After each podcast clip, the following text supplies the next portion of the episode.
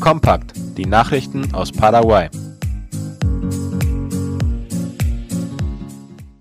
Lehrer an staatlichen Schulen kehren zum Unterricht zurück. Auf einer Pressekonferenz am vergangenen Samstag kündigten Vertreter verschiedener Lehrergewerkschaften an, dass eine Streikpause eingelegt und heute der Unterricht wieder aufgenommen wird. Darüber berichten IP Paraguay, Hoy und La Nación.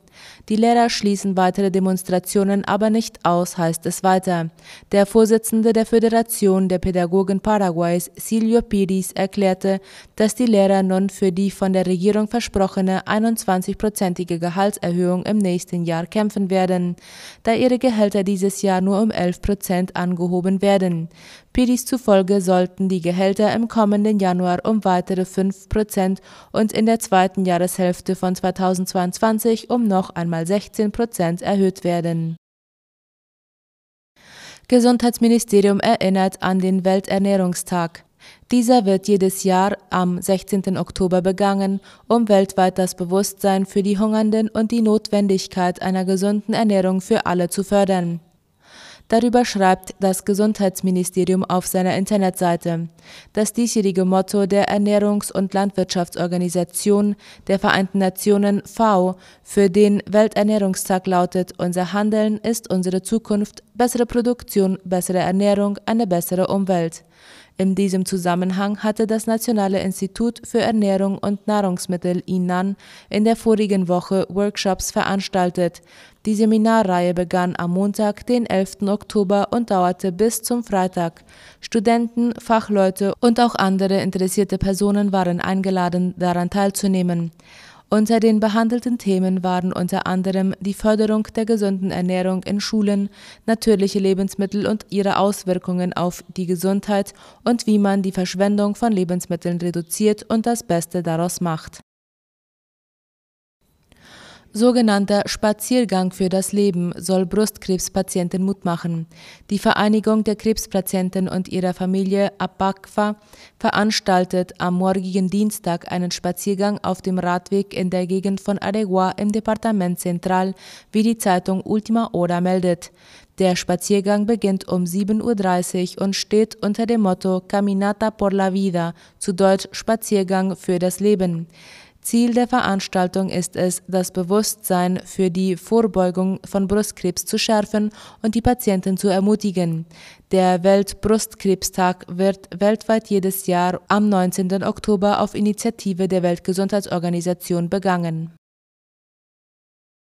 Paraguayische Ärzte gewinnen dritten Platz beim Lateinamerikanischen Kongress. Das paraguayische Team für pädiatrische Nierentransplantation ist im Kongress der Lateinamerikanischen Vereinigung für pädiatrische Nierenheilkunde mit dem dritten Platz in der Kategorie Anzahl der eingerichteten Beiträge ausgezeichnet worden. Darüber berichtet La Nación. Die Abschlusszeremonie fand am gestrigen Sonntag statt. Das paraguayische Ärzteteam hatte mit 16 wissenschaftlichen Beiträgen zu dem Thema teilgenommen und lag damit knapp hinter Argentinien und Mexiko. Zwei größere Verbrechen sind am Wochenende in Menno registriert worden. Das geht aus einer Meldung der Kommunikationsabteilung Tortizer hervor.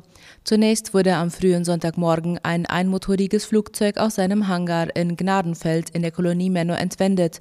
Unbekannte waren mit einem schon gestohlenen Flugzeug aus Fosso Iguazu auf der privaten Landepiste gelandet, um Brennstoff nachzufüllen. Das Tor des Hangars wurde gewaltsam geöffnet und der vorhandene Brennstoff und das Flugzeug vom Typ Cessna 172 entwendet. Beim zweiten Verbrechen handelte es sich um einen Überfall auf Alvin Dück, einem Viehzüchter der Kolonie Menno, der eine Viehstation in der Gegend von 25 Leguas besitzt. Der Eigentümer ertappte die Täter am Samstag bei einem mutmaßlichen Viehdiebstahl. Nachdem die Täter auf den Eigentümer und dessen Mitarbeiter geschossen hatten, ergriffen diese die Flucht. Dück und der Mitarbeiter wurden beide schwer verletzt, sind momentan jedoch auf dem Weg zur Besserung. In beiden Fällen wird ermittelt. Innenminister Giusio und der Kommandeur der Nationalpolizei Arias werden heute im Senat vorgeladen.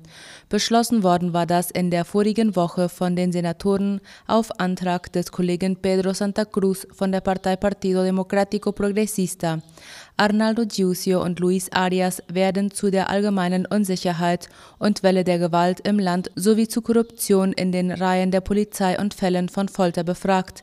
Die beiden sollen zudem erklären, wie es im Vorfeld der Kommunalwahlen in mehreren Teilen des Landes zu Attentaten auf Kandidaten und deren Angehörige kommen konnte.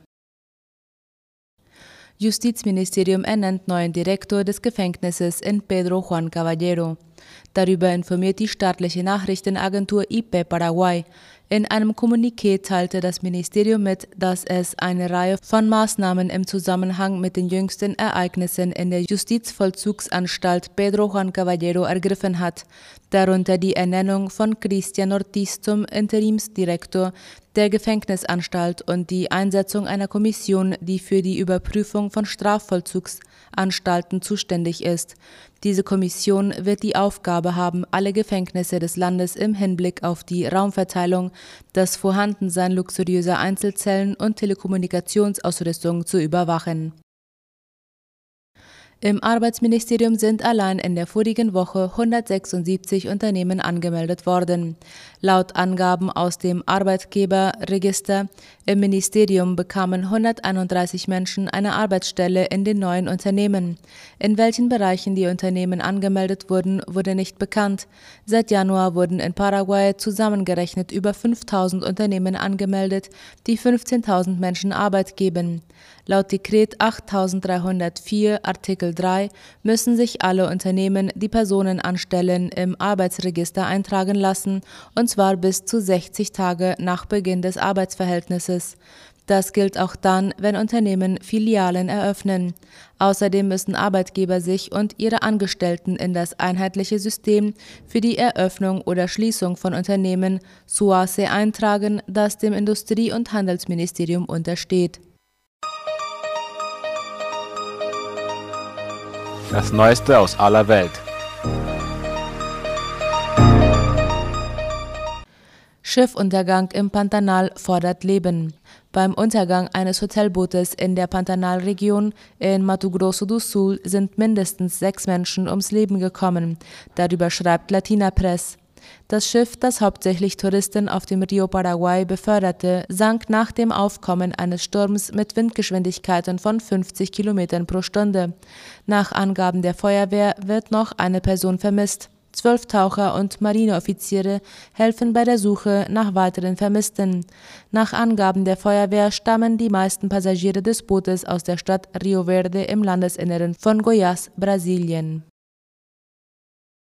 Uruguay das Land mit dem zweithöchsten Anteil an erneuerbaren Energien. Wie aus Latina Press hervorgeht, ist Uruguay das Land mit dem zweithöchsten Anteil an erneuerbaren Energien an der Energieversorgung weltweit und davon entfällt der weitaus größte Anteil auf die Windenergie. Das einzige Land, das diesen Wert übertrifft, ist Dänemark. Dann gibt es Länder wie Irland, Deutschland, Griechenland, Spanien, das Vereinigte Königreich, Portugal, Australien, die Niederlande, die Schweiz und Belgien in dieser Reihenfolge. Im kleinsten spanischsprachigen Land Südamerikas gibt es insgesamt 43 Windparks, die Energie erzeugen. Das entspricht aktuell 33 Prozent der Herkunft der elektrischen Energie. Der Rest entfällt auf Wasserkraft mit 29 Prozent, Holz- und Biomasseabfälle mit 23 Prozent, Diesel, Solarenergie und Heizöl. Erste Röhre der Nord Stream 2 befüllt.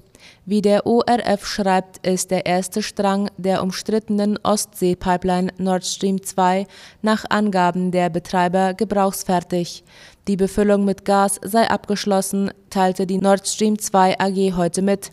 Die erste Röhre sei mit etwa 177 Millionen Kubikmeter technischem Gas befüllt worden. Damit seien die Voraussetzungen geschaffen, um den Gastransport zu einem späteren Zeitpunkt zu starten.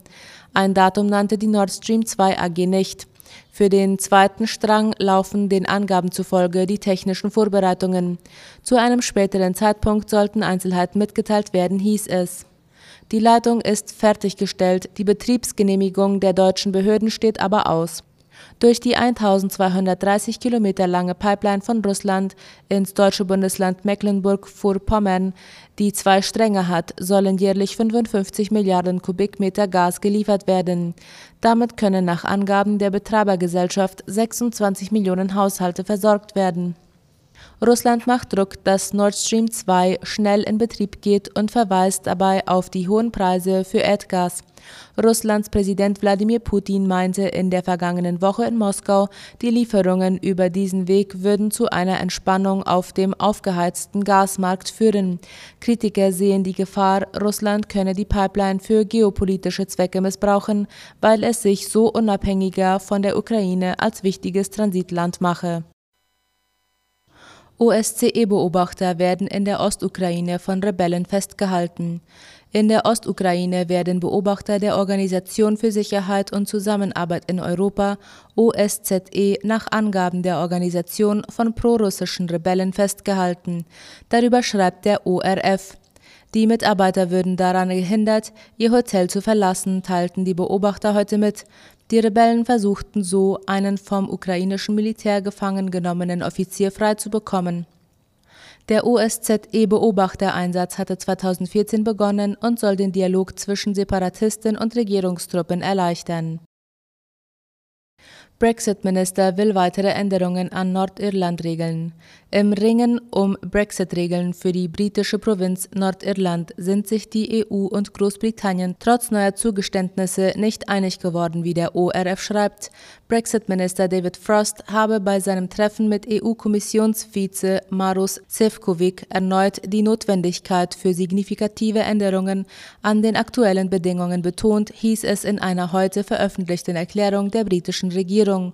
EU-Kommissar Sefcovic begrüßte in einer Stellungnahme, dass man sich darauf geeinigt habe, sich intensiv und konstruktiv auszutauschen.